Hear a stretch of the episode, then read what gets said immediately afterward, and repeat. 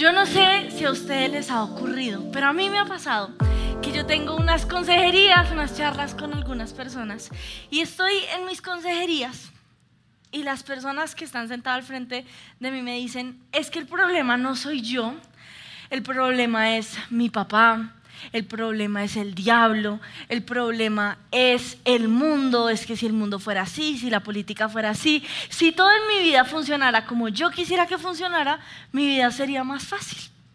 Y me pasa que se sientan en esta silla y me dicen, esto debería cambiar, esto debería no ser así, esto no debería ser así. Y me he dado cuenta que hay tres grandes como cocos, personas que nos hacen la vida imposible. Y se los quisiera resumir. El primer villano de nuestras historias, la primera persona que nos hace la vida imposible, es el mundo.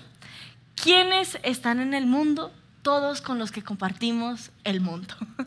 En este mundo tenemos a nuestros papás, tenemos a nuestros tíos, a nuestros abuelos, a nuestro esposo, a nuestros hijos, a nuestro compañero de trabajo, del colegio, de la universidad.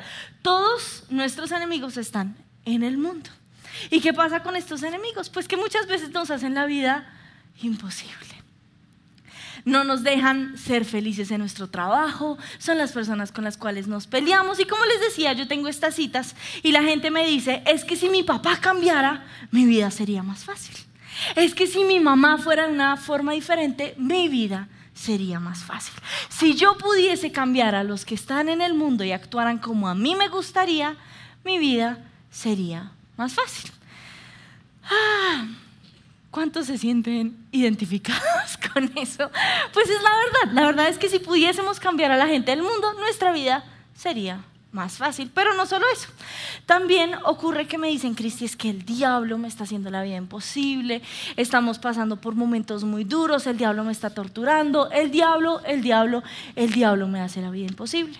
Y la verdad es que sí, a mí el diablo también me hace la vida imposible. Y no solo eso, puede que no me digan que los quieren cambiar a ellos, pero si me dicen, es que Dios a mí me mandó a la tierra de esta manera. Y si yo no fuese así, mi vida sería más fácil. Por ejemplo, les voy a dar unos ejemplos propios. Dios a mí me mandó a la tierra colérica sanguínea. Y yo no sé ustedes, pero el peor temperamento que existe es ser colérico sanguíneo. No hay nada peor que nosotros. Nosotros no solo somos imprudentes, sino que somos odiosos, somos mandones, todo, todo. Miren, no hay una persona en la tierra que me diga, ay, eres colérica sanguínea, qué maravilla de temperamento. Nadie, nadie lo dice. Ay, y no solo la gente que se me sienta en esta silla se queja de de ellos, sino que a veces yo también me siento en esta silla y digo, si yo pudiese tan solo cambiarme a mí, mi vida sería más fácil. Si tan solo pudiese parar de autosabotearme, parar de ser incumplida, parar de llegar tarde a las reuniones, parar de no darme cuenta de lo que está ocurriendo en mi agenda, si tan solo yo pudiese cambiar a Cristi, la vida sería más fácil. Pero me pasa que en estas consejerías yo estoy sentada ante ellos y la verdad es que mi respuesta es, no los puedes cambiar. Tú no puedes hacer que el diablo te bloquee y pare de tentarte. Tú no puedes hacer que el diablo pare de mandarte ataques a tu casa. Tú no puedes hacer una obra milagrosa y que eso pare de ocurrir. Tú tampoco puedes cambiar a tus papás. Me encantaría, me encantaría poder decirles, miren, la receta para cambiar a este familiar, al primo, al tío, al abuelo, al compañero de trabajo, es que ustedes en la mañana van a coger un vaso de agua y le van a echar magnesio. Si ustedes le echan magnesio al vaso con agua, todo se va a solucionar, pero no. Yo no los puedo cambiar. Yo no puedo mover mi varita mágica y cambiar a las personas. Pero ¿por qué les digo esto? Porque estos son los enemigos que todos tenemos. Estas son las personas que hacen que el mundo sea un poquito más difícil. Estas son las personas que generan dificultades en nuestras vidas. Pero ¿cómo podemos mejorar? No quisiera que ustedes se sentaran en esta silla imaginaria y decirles, no, amigo, no hay nada que puedas hacer. Ve y lloras. No, quisiera darles una solución y es que la verdad es que en nuestra vida tenemos muchas herramientas espirituales. Tenemos la alabanza, tenemos la guerra espiritual, tenemos el orar en lenguas, tenemos el interceder, tenemos hablar la profecía, hablarle vida huesos secos, pero hoy quisiera hablarles de una herramienta de la cual no nos gusta hablar casi en la iglesia cristiana. Es una herramienta que nos da el Espíritu Santo que me parece increíble. Es una herramienta que va a hacer que si tú no tienes trabajo, puedas conseguir trabajo. Es una herramienta que va a hacer que el diablo te bloquee, que él diga, ay, no, no, no, no, no, no se la montemos más a esa persona es que hace mucha, mucha guerra espiritual, mejor colguémosle, no, no, no, no hagamos más, no le hagamos más la vida imposible. Es una herramienta que va a hacer que cuando tú te despiertes en las mañanas tengas propósito. Es una herramienta que puede solucionar las peleas en tu casa. Es una herramienta que puede solucionar guerras. Pero es una herramienta que no nos gusta poner en práctica. Y está en Gálatas 5, del 22 al 23. El versículo dice, en cambio, el fruto del Espíritu es amor, alegría, paz, paciencia, amabilidad, bondad, fidelidad y puntos suspensivos, dominio propio. ¿Cuántos ejercemos aquí el dominio propio? Esto es una herramienta a la cual no nos gusta hablar en la iglesia cristiana porque no es chévere, porque pasa de ser un problema donde nos sentamos a quejar de todas las personas en nuestra vida y nosotros nos volvemos la persona que tiene que cambiar. El dominio propio es parar de ver la falta en el otro y empezar a poner la práctica en nuestra vida. Y el dominio propio no solo es eso. El dominio propio es la capacidad que nos permite dominar nuestros pensamientos y emociones, por lo tanto, nuestras acciones. Y puede que ustedes estén sentados ahí pensando, pero el dominio propio no va a hacer que mi tía parezca tan fastidiosa. Pero el dominio propio no va a hacer que yo consiga trabajo.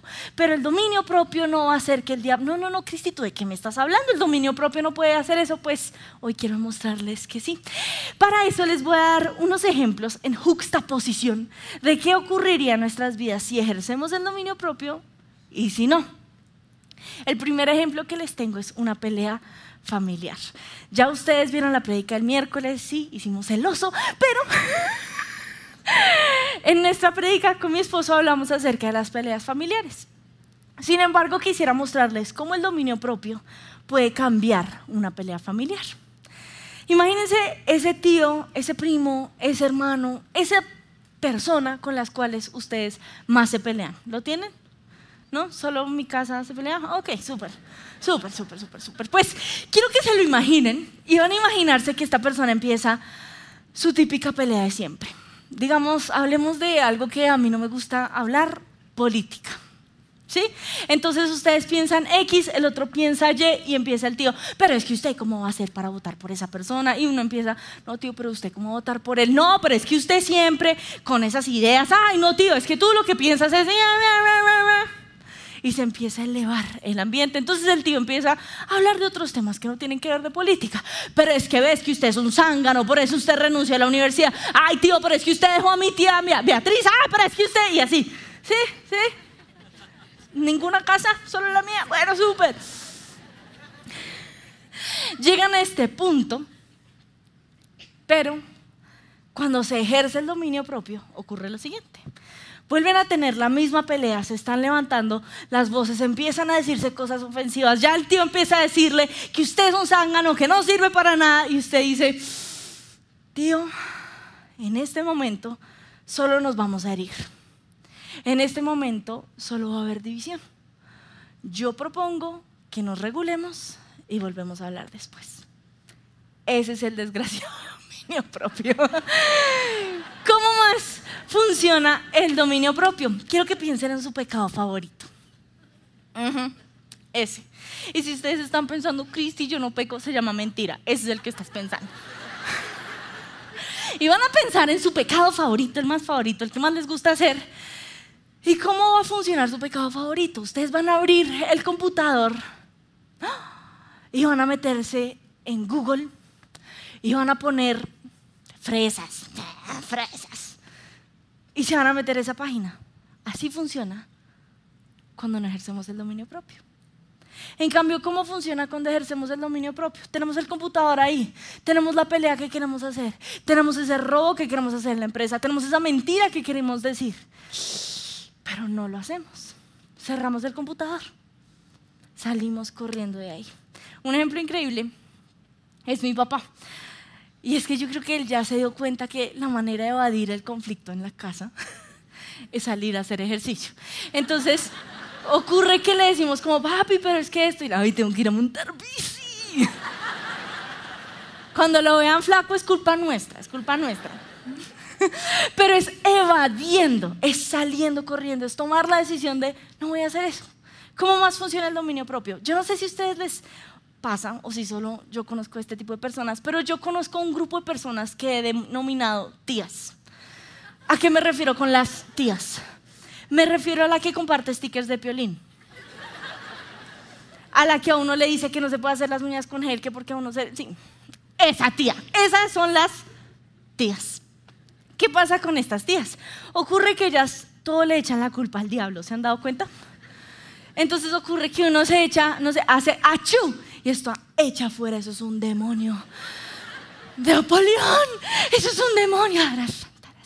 Sí, sí, sí, sí conocen las tías, ¿no? ¿Solo yo? Genial.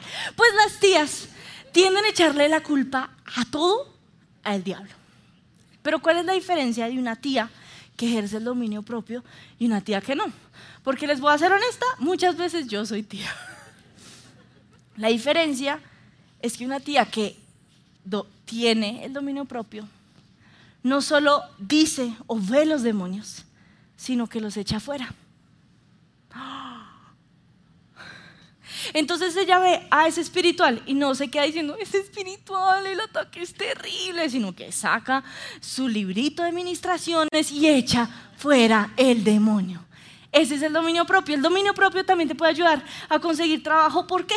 Porque puede que no estés consiguiendo trabajo porque estás buscando trabajo al frente de un sofá viendo el IF.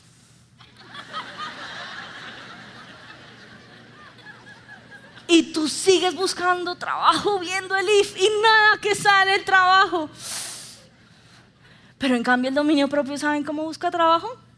Abriendo las puertas de la casa y buscando en los clasificados de el periódico, en las páginas de internet, como Rappi, hace lo que sea, pero busca trabajo. El dominio propio también nos ayuda a generar hábitos. Imagínense que mi esposo es como Mr. Hábito, porque él todos los hábitos los quiere tener y todos los tiene. ¿A qué me refiero? Él se despierta una hora antes que yo para estudiar seis idiomas. Ajá. Para leer para leer la Biblia. Yo leo la Biblia antes de dormir, no él esto, hay que empezar el día con Biblia. ¿Y él cómo lo hace? Todos los días se asegura de cumplir su hábito. En cambio, como es una persona que no ejerce el dominio propio con respecto a sus hábitos, es una persona que dice, ay, yo quiero, yo quiero hablar inglés, yo quiero, yo quiero, yo quiero, yo quiero. Amigo, ¿quieres Duolingo? Duolingo. Esa es una persona que ejerce el dominio propio. Ya entendemos más o menos cómo funciona este misterio del dominio propio, pues quisiera que veamos qué dice la Biblia con respecto al dominio propio. No solo es un fruto, sino que es una decisión que tomamos diariamente.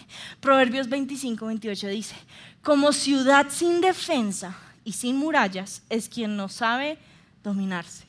Proverbios 16, 32, más vale ser paciente qué valiente. Más vale el dominio propio que conquistar ciudades. Segunda de Timoteo 1.7. Pues Dios no nos ha dado un espíritu de timidez, sino de poder, de amor y de dominio propio. La pregunta aquí es, ¿cómo rayos ejerzo el dominio propio? Yo no sé ustedes, pero yo en algún momento de sus vidas estuve escuchando una predica, leyendo acerca del dominio propio, pensando, ¿y eso cómo se hace? Y yo la verdad quisiera decirles, miren, yo soy la experta en dominio propio, este es mi libro, cómprenlo, pero no escribo, porque no ejerzo el dominio propio para escribir. Entonces, no se los tengo, pero la verdad es que ha sido un fruto en el cual yo he querido trabajar en mi vida. Es un fruto en el cual yo he querido mejorar. No soy experta, no tengo la maestría, no soy la mejor, pero sí ha sido algo que me ha costado y que creo que es algo en lo cual he conseguido muchas victorias. Por eso les tengo cuatro ejemplos fáciles de cómo podemos empezar a ejercer el dominio propio. La primera manera en la cual empezamos a ejercer el dominio propio es parando de excusarnos. Imagínense que, como les decía, yo soy una colérica sanguínea, mi mamá diría sanguínea tercermundista, sí soy. Y me pasaba que cuando yo me miraba al espejo y yo veía todos mis defectos y yo veía todas las cosas que debía trabajar y yo veía todo lo que yo quería mejorar, yo decía, es que a mí Dios me hizo así es que Dios a mí me mandó a la tierra colérica. ¿Y qué vamos a hacer? Entonces sí, yo tenía una discusión con algún familiar y me decían, ay, ¿usted por qué es así? Yo decía, Dios me mandó así. ¿Usted qué va a hacer? Dios me designó en la tierra colérica, peleeme, peleeme, pero yo soy así. Se me salió el boyacense, es que también soy boyaca, mi corazón. Yo decía, es que yo soy así. ¿Saben a mí qué me pasaba? Imagínense que Paola Reyes, Dios a ella la hizo diferente, Dios a ella la hizo superior. Porque imagínense esto, ella cuando ve los canastos de ropa sucia en su casa, ella se quita la ropa y la pone en el canasto. Yo no entiendo eso. Yo me quito la ropa, tengo los dos canastos y la pongo al lado porque ahí es donde tiene sentido en mi cabeza. ¿Y qué pasaba? Que yo decía, pues es que yo soy sanguínea, a mi Dios me mandó a la tierra sanguínea y yo soy desordenada. ¿No han leído? ¿No han leído los atributos del sanguíneo? Somos desordenados. ¿Y qué van a hacer? ¿Me van a cambiar? ¿No me pueden cambiar bien? Esa es mi gente, esa es mi raza. Ellos me entienden. Pero eso ocurría con mi temperamento. Yo decía, es que yo soy así y no voy a cambiar. Pero les tengo una mala. Yo toda la vida pensé que en el trono de la gracia de Dios yo iba a poder pararme y decir, Dios es que tú me hiciste así, entonces todo bien. Pero no. Imagínense que yo he dicho muchas palabras necias en mis peleas. Imagínense que yo he dicho muchas imprudencias, estúpidas. ¿Y saben qué dice la Biblia con respecto a mis imprudencias, a mis estupideces, a mis bobadas? Mateo 12, 36. Les digo lo siguiente, en el día del juicio tendrán que dar cuenta de toda palabra inútil que hayan dicho. ¿A qué se refiere este versículo? En el fin de los tiempos Dios no va a decir cuántos coléricos hay en este lugar y nosotros... No, eso no va a ocurrir, porque Dios no nos va a decir, ustedes amigos, tranquilos, todas las peleas de ustedes perdonados. Era parte de su temperamento, frescos. Dios tampoco nos va a decir cuántos sanguíneos hay en este lugar y nosotros. ¿Ven? Mi gente. Dios a nosotros los sanguíneos no nos va a decir, amigo, tú Eres perdonado de todo desorden en tu casa, perdonado de toda imprudencia, perdonado, libre porque eres sanguíneo. No nos va a pasar eso. Sino que cuando vayamos al cielo, Dios nos va a decir, esa no era una excusa. Cuando vayamos al cielo, Dios nos va a decir, tú toda la vida te excusaste detrás de esto. Pero yo igual lo vi. Ahora, yo sé que yo nos doy palo a nosotros, los coléricos sanguíneos, pero al flemático Dios le va a decir, ¿por qué no le predicaste a esa persona? Dios es que yo era tímido. ¿Por qué no le predicaste a esa persona? Al melancólico le va a decir, ¿por qué tuviste gastritis? Porque, bueno, será chistoso. Pero ¿por qué no te relajaste? ¿Por qué no viviste en paz? ¿Por qué no?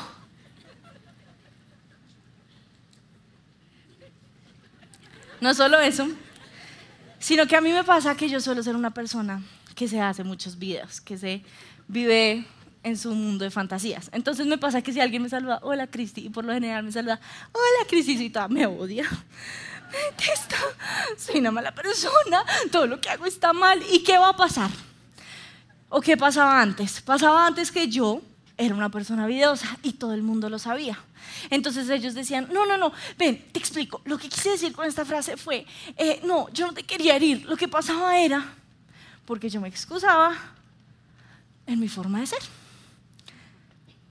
Si tú quieres empezar a ejercer el dominio propio, tienes que parar de excusarte. Tienes que parar de decir, es que yo soy así. y empezar a decir cómo Dios quiere que yo sea.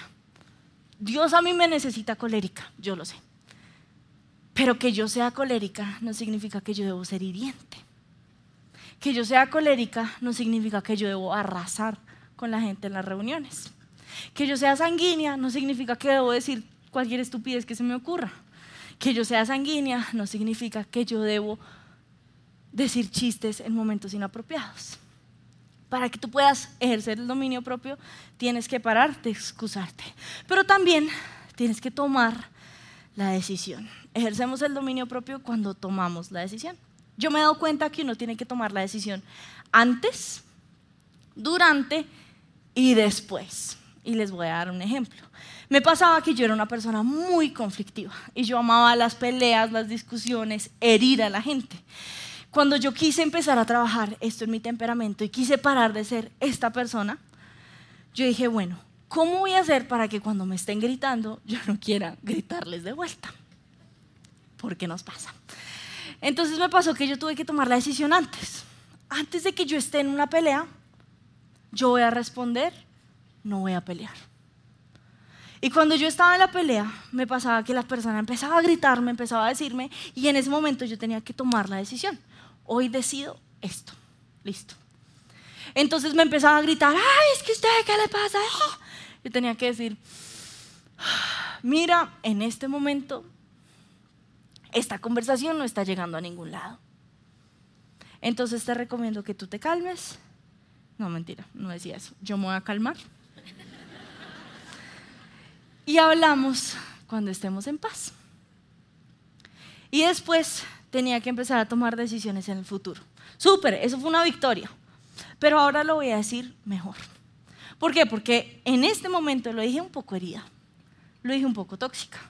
Cuando yo vuelva a tener una discusión, sea con quien sea la persona, porque de nuevo no puedo cambiar a la persona, ¿cómo lo voy a decir? Lo voy a decir, mira, yo no quiero que nuestra relación se afecte. Yo creo mucho en nuestra relación. Y para eso voy a tomar un espacio, voy a calmar y quiero hablar contigo cuando yo ya esté bien. Así se ejerce el dominio propio. El dominio propio se resume en una frase muy sencilla. El que quiere, puede. Y yo creo que ustedes quieren y pueden. Imagínense que cuando uno toma una pastilla antidepresiva, yo pensaba que uno se tomaba esa pastilla y uno ¡puf! se despertaba feliz. Y era todo, el cielo es azul, ¡qué maravilla!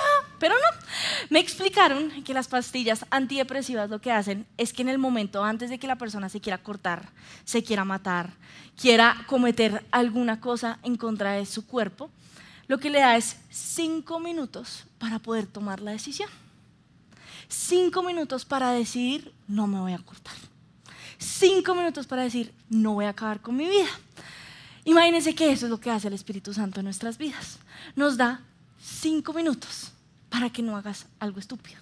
Cinco minutos para que tú puedas decir, no, yo voy a tomar esta decisión. Cinco minutos para que cuando estés con el computador hagas. Pero nosotros tenemos que decirle al Espíritu Santo que nos dé de ese fruto. La tercera manera en la cual nosotros ejercemos el dominio propio es siendo más tercos que el diablo. Yo no sé ustedes, pero a mí el diablo me ha robado mucho. A mí el diablo me ha robado momentos de felicidad. A mí el diablo me ha robado muchas veces mi autoestima. A mí el diablo me ha robado, les voy a ser honesta, a mí el diablo me robó las ganas de cantar. Y yo viví durante mucho tiempo, no quiero cantar, no quiero estar en una tarima, no lo quiero vivir, no lo quiero hacer. Les cuento esto porque me ocurrió que empecé a volver a cantar, he estado ahí dando pasitos para volver a acercarme a hacerlo.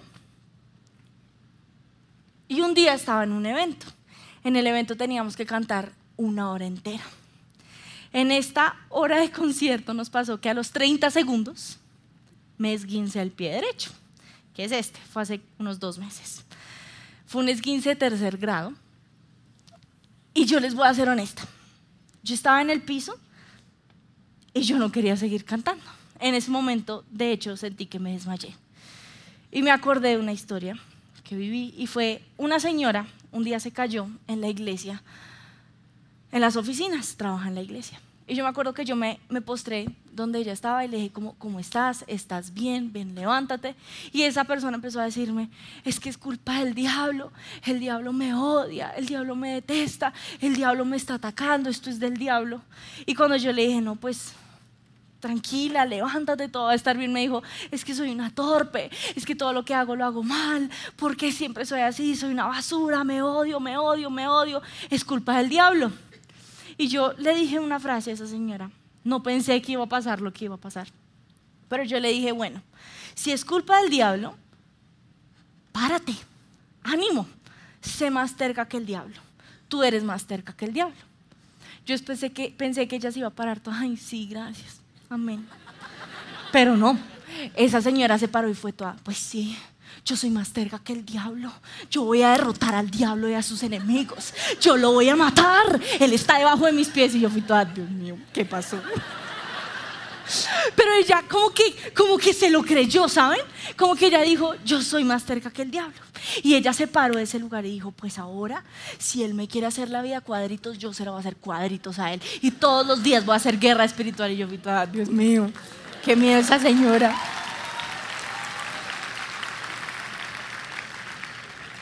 Pues volvemos a mi historia en el piso. Yo estaba en el piso con el pie esguinzado y yo pensé, tengo dos opciones.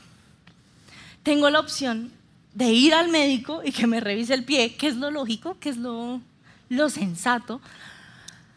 O tengo la opción de robarle un poco al diablo. Igual después de que acabe el concierto me van a revisar el pie. E igual me van a poner lo que me tengan que poner. ¿Qué es lo peor que puede pasar? Y pensé, ¿con cuál de las dos opciones soy más terca que el diablo? ¿Con cuál de las dos opciones puedo robarle un poco de vuelta a lo que esta persona me ha hecho? ¿Cómo puedo ser más terca que el diablo? La verdad es que me paré y así full hombre pensé, apóyelo, apóyelo en el pie, que eso, si usted lo apoya no le va a doler. Y lo apoyé y fui toda, sí, sí duele, amigo, sí duele. Me trajeron una silla y acabé el concierto. Y ocurrió que hicimos como una oración de fe y llegaron como unos 20 nuevos. Y la verdad me impactó porque había unas tres muchachas atacadas llorando. Y yo pensé, le robé tres almas al diablo. El diablo a mí me ha robado mucho, pero hoy yo le robé tres almas al diablo.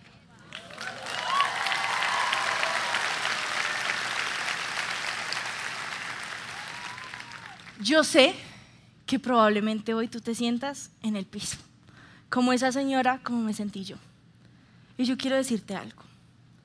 El diablo a ti te ha robado mucho, pero tú hoy puedes robarle algo al diablo. Y yo sé que tú eres más terco, más terca que el diablo. Yo sé que el diablo te ha robado alegría, pero tú hoy vas a ser más terco que el diablo. Mi último punto es que para ejercer el dominio propio debemos permitir que el Espíritu Santo obre en nosotros. Muchas veces somos conocidos por los frutos del Espíritu Santo. Yo soy amor, yo soy gozo, yo soy paz. Pero a mí me gustaría que la gente que me conozca o que me conoce diga, Cristi ejercía el dominio propio. Y para eso yo tengo que pedirle al Espíritu Santo que obre en nosotros. Y les voy a ser honesta. Cuando yo estaba haciendo esta predica, yo, yo la verdad le pregunté a mi papá, papi, ¿cómo hago para que no se sienta todo lo puedo en yo que me fortalezco? Porque así suena, ¿no? Y él me dijo, pues es que no lo van a poder hacer sin el Espíritu Santo. Y eso es lo que yo quiero que ustedes saquen de esta prédica. Ustedes son más tercos, ustedes paran de llenarse de complejos, paran de creerse estas mentiras del diablo, pero ustedes van a lograr cambiar el mundo porque el Espíritu que levantó a Jesús de los muertos está en ustedes.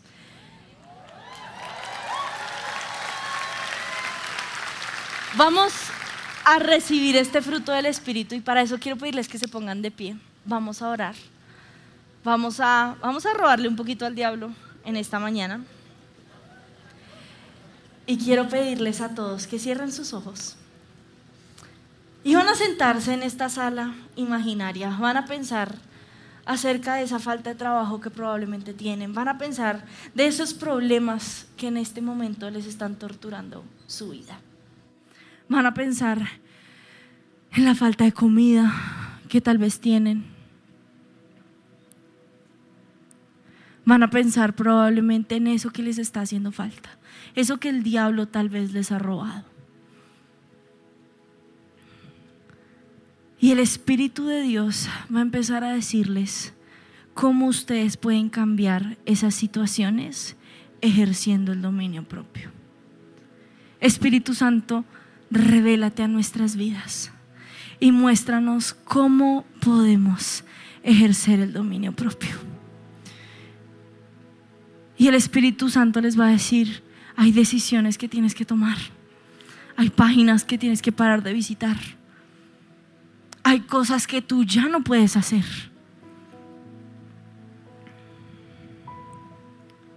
Y quiero que vean cómo están estas decisiones, cómo están estas yes presentándose delante de ustedes. Pero ustedes están en el suelo, derrotados. Dios, la verdad es que estamos en el piso porque porque las pruebas no han sido tan fáciles. Porque nos han robado la fe, nos han robado la paz. La verdad, Dios, es que no, no veo tan posible ser más terco que el diablo. Y quiero que vean cómo el Espíritu Santo se postra delante de ustedes y les dice, vas a poderlo hacer conmigo. Es un fruto que yo te doy.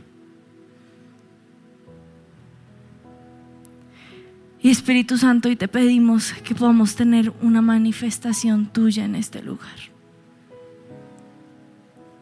Te hemos visto como tú te has manifestado en profecía, te has manifestado en don de lenguas, te has manifestado de formas sobrenaturales, en gozo, en paz.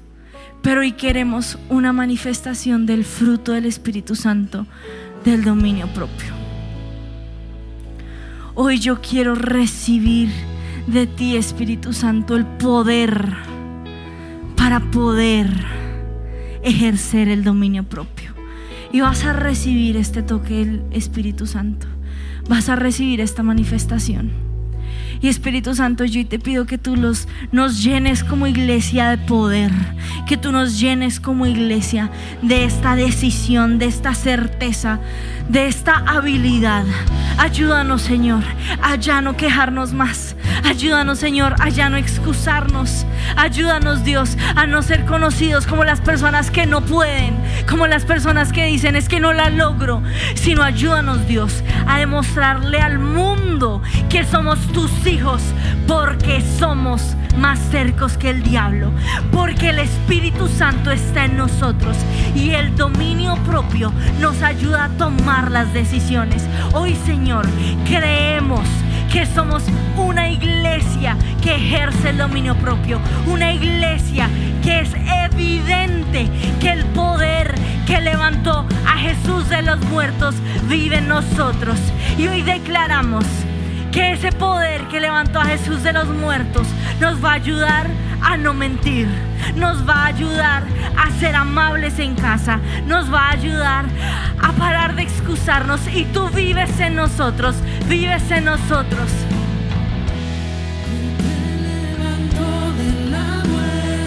Vive en mí, vive en mí el poder que